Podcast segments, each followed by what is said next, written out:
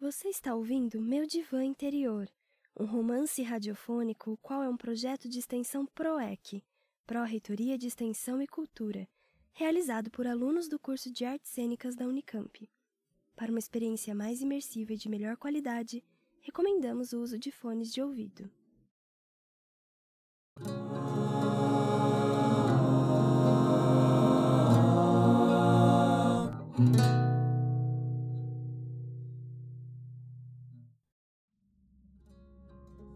Por indicação da Alice, eu procurei uma médica homeopata para tentar solucionar o problema do sono. Tentamos dois remédios diferentes sem nenhum efeito. Eu não me lembro exatamente quando e por quê, mas eu decidi suspender as sessões de terapia com Alice. Acho que tem a ver com a minha falta de persistência em relação a certas coisas. Eu tentei duas vezes o vestibular para arquitetura e não passei. Eu poderia ter insistido, mas simplesmente desisti.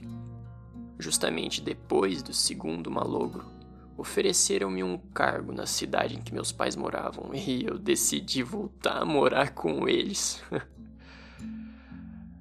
Acontece que o mesmo ocorre quando eu tento ficar com alguém. Se não dá certo nas primeiras tentativas, eu não insisto. Se a pessoa não quer, não consigo acreditar que há alguma coisa que eu possa fazer para ela mudar de ideia. Por isso, não insisto. Além disso, eu não sou cachorro para ficar abanando o rabo até conseguir atenção, não. Como eu não via nenhuma mudança nas noites de sono e nem na perspectiva de ficar de novo com alguém, eu devo ter achado que a terapia não estava surtindo efeito. Algum tempo depois, eu procurei outra psicóloga que eu já conhecia de longa data e que eu não via fazia muito tempo, a Nadine. Ela se dizia especializada em questões de relacionamento. Para o seu problema de sono, indico melatonina, um remédio fitoterápico. Que também não surtiu nenhum efeito. Como pessoa, gosto dela, mas como terapeuta, e me incomodou muito uma coisa que ela disse em uma das sessões. Eu tava contando algumas coisas que não deram certo no casamento, a pedido dela. Tem vários outros motivos para não ter dado certo, mas dá para resumir a nossa relação pela falta de afeto, de carinho. Para mim, essa é simplesmente a base de um relacionamento. Mas se não fosse por mim, não havia afeto. Não adiantava eu esperar isso dela. Não adiantava. O exemplo que ela teve dos pais também não era muito bom. Eu nunca presenciei uma troca de carinho entre eles. É uma pena que você não tenha me procurado antes. Eu faço terapia de casal e poderia ter ajudado vocês no período difícil do relacionamento. Por que fazer aquele comentário sobre o leite que já estava derramado? Eu tinha contado só a parte mais suave do que não tinha dado certo. Tinha coisa muito mais pesada na história. A última coisa que eu queria na vida era voltar a viver com ela. Eu só não digo que não tínhamos nunca que ter ficado juntos, porque senão meu filho não existiria. Ok, você disse que não quer ficar sozinho. O que você tem feito para não ficar sozinho? Retrucou Nadine impassível em sua saída pela direita de Leão da Montanha. Hum, é, eu não sou muito de sair. Eu acabo só conhecendo novas pessoas nas aulas. Eu contei para Nadine sobre um quase namoro que eu tive com uma aluna minha de pós-graduação. Ela era professora em uma universidade particular. Mais uma Alice em minha vida. De todos os alunos da turma, a Alice era a que mais interagia comigo nas atividades extra-classe, que eu propunha por e-mail e assim fomos descobrindo afinidades. Você topa o cinema comigo? Eu perguntei um dia para ela. Começou a resposta com um balde de água fria. Eu moro em outra cidade, Fabiano. Mas para minha surpresa, ela topou. Mas com certeza gostaria. Eu só peço que seja no sábado, depois do pôr do sol. Demorei um tempo para descobrir o significado simbólico que aquilo tinha. Para alguns grupos religiosos, como os judeus e os adventistas, o sábado é um dia destinado a abrir mão de interesses pessoais para dedicação completa a uma espécie de retiro espiritual, com orações, cantos e meditação. Quando nos encontramos na porta do cinema, achei que ela tinha exagerado na maquiagem. Por um lado, eu podia ver naquilo um sinal positivo, ela tinha dado importância ao encontro e achou que devia se arrumar.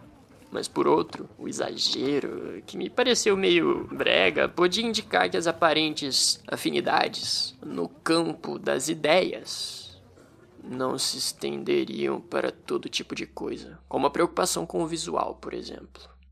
O que é normal. Cada um é cada um, né? Depois do filme, ficamos conversando na praça de alimentação, até os funcionários do shopping começarem a levantar as cadeiras e percebermos que tínhamos que ir embora. Eles precisavam fechar. A conversa percorreu caminhos transcendentais, filosóficos, esotéricos e até existenciais. A capacidade da Alice de transitar pelos mais diversos assuntos com desenvoltura e de sempre levar em consideração o meu ponto de vista de maneira incondicional, tanto nos momentos de concordância quanto nos discordância, fazia-me pensar que a sua questão religiosa poderia não ser uma limitação para nós. Havia respeito mútuo e compreensão de ambas as partes. Em retribuição ao convite para o cinema, ela me convidou para um concerto na sua cidade. Segundo ela, os músicos eram excelentes, Enquanto esperávamos o início do espetáculo, percebi que ela conhecia várias pessoas que chegavam para se acomodar na plateia e deduzi que alguns seriam seus alunos. Eu peguei na mão dela. Ela suava, mas mantivemos as mãos dadas mesmo assim, até começar o concerto. Era um espetáculo cantado, uma espécie de opereta. À medida que se desenrolava, eu percebi que o enredo era religioso e pela reação da plateia em certos momentos, o evento musical parecia mais um culto. Depois do concerto, conversamos um pouco sobre as atribulações sofridas pelo Saulo que virou Paulo. Embora eu não tivesse manifestado nenhum incômodo, era evidente que eu não tive nenhum tipo de reação catártica durante o espetáculo como a maioria do público. E por isso Alice tentou se desculpar por não ter me avisado antes que o tema seria religioso. Ela parecia muito preocupada em me convencer de que não era uma fanática religiosa.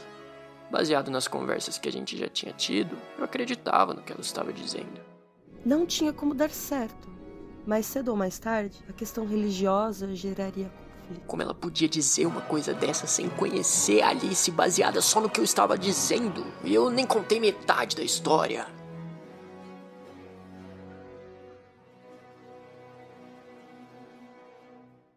Fomos de novo ao cinema. E dessa vez a aparência da Alice estava bem mais próxima do seu natural, o que me agradava muito mais. Dessa vez, a conversa na praça de alimentação foi antes do filme. Aí então eu falei do meu filho. Ela reagiu muito tranquilamente. Um dia, no final da aula, Alice perguntou se eu queria almoçar com ela e os outros alunos. Eu tinha deixado um filé de frango descongelando em casa, mas eu aceitei ainda assim. Agimos com um certo distanciamento durante o almoço. Eu acho que eu era só mais um no meio do grupo, né? E como sempre, exceto nos momentos de aula, mais ouvia do que falava. Aí depois do almoço eu falei a ela que iria para casa para passar roupa. Se ela quisesse, podíamos ficar conversando enquanto isso, aí ela topou. Depois de falarmos de assuntos genéricos, perguntei o que ela achava dos nossos encontros e da possibilidade de ficarmos juntos. Eu já pensei nisso. É uma possibilidade a se considerar. Pouco tempo depois disso, ela sumiu. Mandei mensagens, mas ela demorou bastante a dar sinal de vida. Depois ela explicou o motivo do silêncio. Um ex que ela não via há muito tempo e que tinha tido uma importância muito grande para ela reapareceu do nada sem aviso prévio. Aí aquela reaparição repentina virou a cabeça dela do avesso. Ainda tivemos três encontros depois disso. O primeiro foi para assistirmos junto com alguns alunos dela o filme Gravidade. O enredo pode não ser lá essas coisas, mas as imagens do espaço são fantásticas. Nesse ponto, todos concordaram. Gente boa aquela turma, e pelo jeito também simpatizaram comigo. O segundo encontro foi um almoço que ela ofereceu para mim em sua casa. Alice já fazia planos para o doutorado. Conversamos sobre isso e sobre a possibilidade de eu fazer uma viagem com meu filho, mas eu não tinha tanto tempo disponível assim. Aí ela contou que esteve e ainda estava dividida desde o retorno do ex. Ele iria trabalhar no exterior e propôs que ela fosse com ele. Alice era muito orgulhosa da carreira que estava construindo e não queria largar tudo para viver uma aventura incerta. Ainda assim, estava dividida. Mas disse que me escreveria por e-mail. Não escreveu. Eis que então, dois meses depois, eu recebo um e-mail gigantesco e que ela abria toda a sua alma e se despia como mulher, contava boa parte da sua história com Waze e, entre milhares de outras coisas, fazia perguntas sobre nós dois, eu e ela, o que eu achava, o que eu sentia, e dizia que eu tinha sido um tolo de não tê-la beijado e que se tivesse feito isso, talvez ela não tivesse ficado tão dividida quando Waze reapareceu. Ah, eu fiquei um período atordoado digerindo tanta informação. Uma resposta à altura para aquele e-mail gigantesco demandava um tempo de dedicação que eu não tinha tanto de sobra naquele momento. Além do mais, se ela não tinha cumprido a promessa de escrever, alguns dias de atraso na minha resposta não seria tão grave assim. Mas o ser humano age com dois pesos, duas medidas, e convence a si mesmo de que os pesos são iguais. Quando eu mandei uma mensagem sugerindo que seria melhor a gente conversar pessoalmente, Alice achou que devia tratar minha mensagem, que não demandava tanta reflexão assim, da mesma forma que na interpretação dela, evidentemente, tratei o seu gigantesco e-mail, com silêncio, sem pensar que seu silêncio anterior havia sido maior ainda. Dali em diante foram só desentendimentos e falha de comunicação. Até ela decidir romper de vez com qualquer tipo de relacionamento comigo. Uma das coisas que eu teria dito a Alice, caso ela tivesse me dado uma chance, é que a fila anda. Muita água já tinha rolado e eu estava naquele momento apaixonado pela. Eu, eu estava apaixonado pela minha professora de yoga. Não fazia sentido eu ficar tanto tempo parado, esperando que a história do ex dela desse errado. E eu, eu, eu não sou tão egoísta a ponto de interferir na história dos dois, né? Que tinha uma evidência importância para ambos. Não sou egoísta a esse ponto só para satisfazer o meu interesse pessoal. Desde que ela havia falado da volta dele e do quanto ele tinha sido importante para ela, eu só vi Alice como amiga e me relacionei com ela esse tempo todo como amiga. A outra coisa que eu teria dito a ela é que ela também tinha sido uma tola de não ter me beijado. E se isso tivesse acontecido, não seria garantia nenhuma de que as coisas teriam sido diferentes quando o ex reapareceu. E sobre o beijo não ter acontecido, eu acho, sinceramente, que nenhum dos dois queria tanto assim. O primeiro encontro foi iniciativa minha. Para mim, a coisa acontece quando as duas pessoas querem que aconteça, né? E digo isso não como uma utopia romântica, não. Antes de me casar foi a mesma lereia. Minha sina é que sempre aparece um ex para atrapalhar tudo. E por que que eu não luto em nome de um sentimento? Ou melhor, por que não lutam por mim? Porque sempre eu tenho que lutar. Tive outra experiência como aluna da pós-graduação, a Meire. Embora tenha sido muito mais breve e menos intensa do que essa com Alice, foi bem marcante para mim. a ponto de eu não querer mais me envolver com alunas. Mas um dia, numa das conversas, eu pesquei no ar uma conversa sobre novela e me aproximei do grupo de Meire, onde o assunto surgiu. Ninguém procurou disfarçar. Deviam me conhecer como o professor bonzinho, que não se preocupa com aquele tipo de transgressão. Aí eu dei meu pitaco sobre a parte que eu ouvi da conversa, comentando o capítulo que eles estavam se referindo. Aí, professor. Noveleiro, hein? Quem diria? Não, não, eu, eu vejo só essa. É que as novelas das oito costumam ser muito dramáticas. As das seis são. muito aguinha com açúcar. As novelas das sete sempre foram muito mais humoradas, mais alto astral e tudo mais. Eu sempre me incomodei com os estereótipos do tipo: futebol é coisa de homem, novela é coisa de mulher. Ah, como um homem e uma mulher vão ter o que se dizer um ao outro se as coisas entre eles forem tão excludentes assim? Eu adoro saber que uma mulher gosta de futebol. Em outra dessas aulas, a dispersão do grupo da Meire girava em torno de questões feministas. Aí eu fiz uma provocação. Sim, eu acho ótimo que as mulheres lutem por igualdade de direitos. Realmente é, é um avanço na história, é, mas elas também, é, elas também têm alguns privilégios em determinadas situações. Meire olhou incrédula para mim. Eu expliquei apontando para ela. Você, por exemplo, pode mostrar suas belas pernas, sem problema.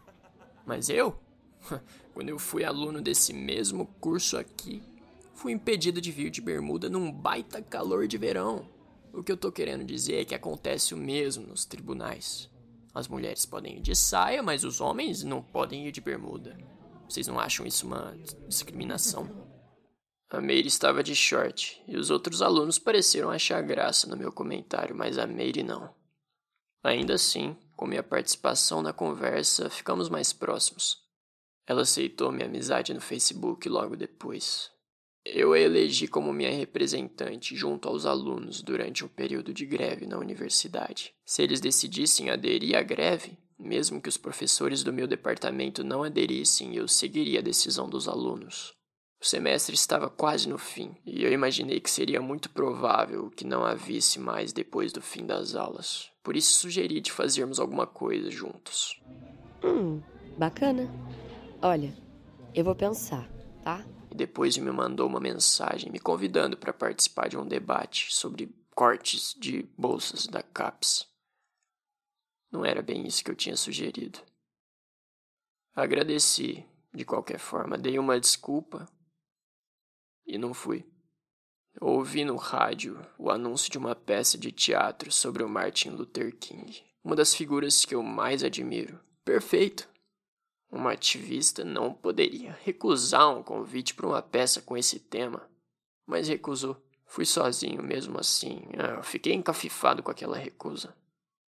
Em nossa troca de mensagens seguintes, depois de uns dias, eu insisti em saber o real motivo. Eu, eu não tinha entendido. Você é machista mesmo, Fabiano? Eu sabia. Eu excluí o perfil dela do meu Facebook na mesma hora, sem responder nada. E aí eu descobri que ela começou a me seguir. Eu aprendi que era possível bloquear as pessoas. Eu bloqueei a Mary. Muito tempo depois, eu fiquei pensando. Pode ser que a acusação de machismo dela talvez não fosse pelo convite para o teatro. Pode ser que ela já me achasse machista antes e por isso recusou o convite. Mas por que eu era machista? Hã? Porque por eu ter dito que, que, ela, que ela tinha pernas lindas, por dizer que os tribunais discriminam quem pode e quem não pode mostrar suas pernas. Ora, eu não, eu não entendo isso. Eu detesto fundamentalismo. Eu não tenho, nem quero ter paciência com pessoas radicais assim, de gente louca eu quero a distância. Você acabou de escutar um episódio de Meu Divã Interior, um romance radiofônico que é um projeto de extensão PROEC Pró-Reitoria de Extensão e Cultura, realizado por alunos do curso de Artes Cênicas da Unicamp. Esse projeto consistia na adaptação do romance homônimo escrito por Rodrigo Bastos Cunha para ser escutado, ou seja, para um formato de áudio que acabou virando este romance radiofônico. Contado em série, com nove episódios, seguirá sendo postado semanalmente ao longo deste semestre. Fique com a gente! No próximo episódio, Fabiano dará continuidade às suas sessões de terapia com Alice. Ele volta à sua infância e reacessa memórias que talvez interfiram na vida que ele leva hoje. Alice sabe quais perguntas fazer. Até logo! Ficha técnica: Adaptação de roteiro, direção e produção: Antero Vilela e Helena Schiste. Atrizes atores por ordem de aparição: Alice Persson como Nadine, Antero Vilela como Fabiano, Ana Clara Liebman como Alice, Mariana Lobo como Meire. Trilha sonora original, Antero Vilela. Edição, mixagem e finalização de áudio, Vitor Murici.